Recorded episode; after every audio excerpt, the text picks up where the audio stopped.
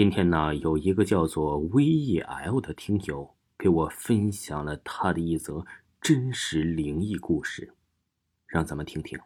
他分享的故事啊，真的是非常精彩。先分享一个奶奶给他讲的故事。坐标云南的一个小地方，奶奶说她年轻的时候村里还是比较有钱的。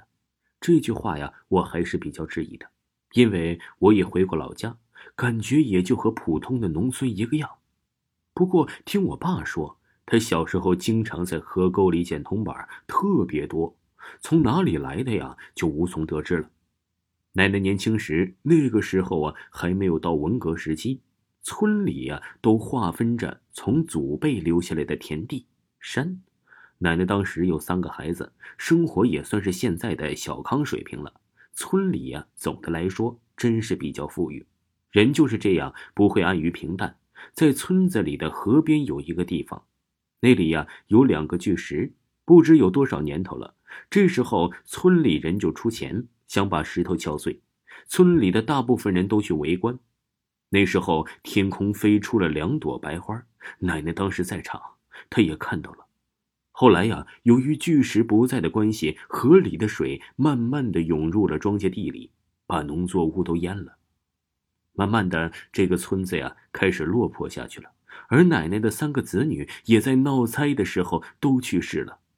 后来呀，慢慢的才有了他爸和他的姑妈。再讲一个从他妈那里听来的鬼故事吧。在我妈小时候，那时候她要上学的话呀，她只能住在学校里，而我妈所住的宿舍，也就是一个地主家的院子。他和同宿舍的女的，一到晚上啊，睡着了就做梦，梦话总是重复着说：“不要拉我，不要拉我。”都是一群小学生，每个都很害怕。那个女的呀，就老说有人来找她。等我妈小学毕业了，就听那里的老师说，说呀，当年。地主家的女儿就是上吊死在那个房间里的。等成年以后，由于家庭原因，我妈就辍学出来打工了。当时我妈呀在皮鞋厂上班，单位里把他们分配的工作的地方在附近住，那里呀离监狱还挺近的。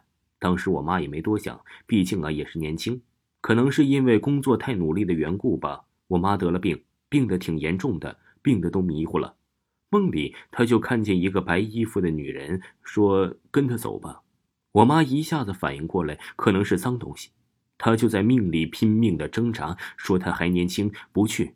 挣扎中，我妈惊醒了，因为碰到了床头的杯子。如果呀，他跟着走了，估计也就不会有今天的我了吧。这个故事是我听班里的同学讲的。我是护理专业的，实习过，现在在学校打算读本科。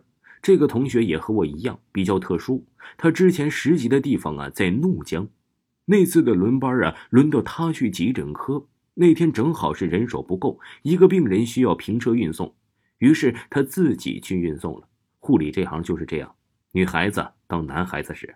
等他送回来的时候啊，这路段又比较黑，这时候啊背后突然出现了一个点着煤油灯的小孩，他实习那年呢是一六一七年。根本就没有人用这种煤油灯，当时他心里满是疑问，可是还没说什么。那个小孩啊，送他去有亮光的地方。他转过去看的时候，发现身后根本是空无一人呢。这时候他才明白了，是遇到了好心的鬼魂了。他知道他并没有害他的意思。再讲一则，是这个听友啊亲身经历的。我这个人呢，感觉是个做事不经大脑的人。在差不多小学的时候，每次回家我都是和发小一起回去的。那天下午回家的路上，正好在一条大路边上，我发小突然说：“走，我们去撕死人钱，在我家这边，人死了送出去，埋的路上都会撒黄纸，我们都叫死人钱。我妈也叮嘱过我，叫我不要去踩，更不要说去撕了。我当时是拒绝的，可后来我我发小他们都撕了，叫我没撕。”他就说：“怕什么？谁谁谁还吃了死人钱呢？你们胆儿可真大啊！”我一听撕下来呀，也应该没啥事儿吧？我就放心大胆的撕了一张。报应没想到，嘿晚上就真来了。晚上我刚睡着，梦里是雾蒙蒙的。我走过去一接，就看到一个全身都是黑色的女人，痛苦的在地上打滚。我怕极了。